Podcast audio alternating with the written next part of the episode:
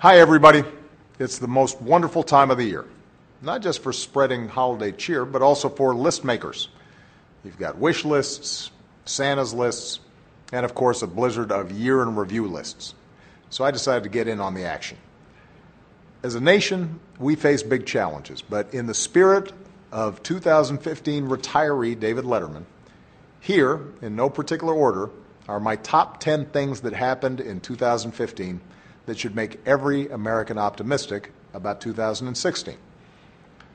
Number 10, the economy.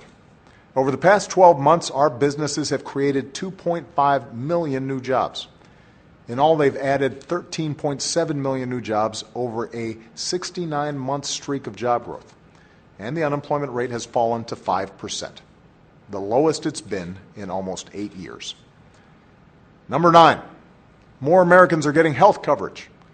The rate of uninsured in America dropped below 10% for the first time ever. In all, 17.6 million people and climbing have gained coverage as the Affordable Care Act has taken effect.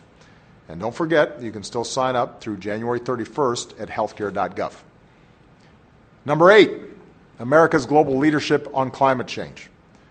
Last week in Paris, nearly 200 countries came together to set the course for a low carbon future. And it was only possible because America led with clean energy here at home and strong diplomacy around the world. Number seven, progress in the Americas.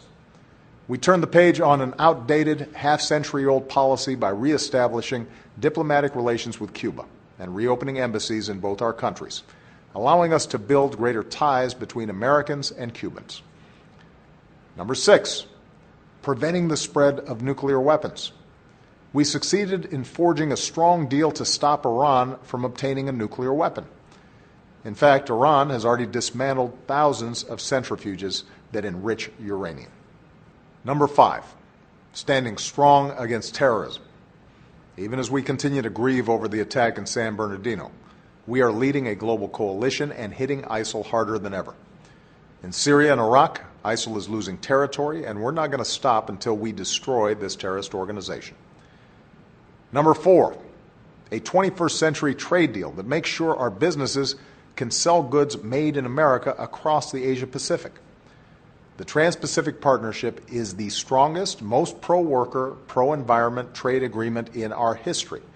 And it means that America, not China, not anyone else, will write the rules of the global economy for the century ahead. Number three, a pair of Christmas miracles in Washington. This week, Congress passed a bipartisan budget that invests in middle class priorities, keeps our military the strongest in the world, and takes the threat of shutdowns and manufactured crises off the table for 2016. Plus, I signed a bipartisan education bill into law to help our students graduate prepared for college and their future careers. Number two, love won.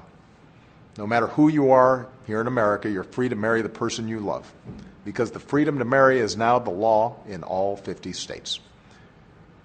And the number one reason I'm optimistic going into 2016 it's you, the American people. All of this progress is because of you, because of workers rolling up their sleeves and getting the job done, and entrepreneurs starting new businesses, because of teachers and health workers and parents, all of us taking care of each other, because of our incredible men and women in uniform serving to protect us all. Because when we're united as Americans, there's nothing that we cannot do. That's why it's been a good year. And that's why I'm confident we'll keep achieving big things in the new year. So happy holidays, everybody.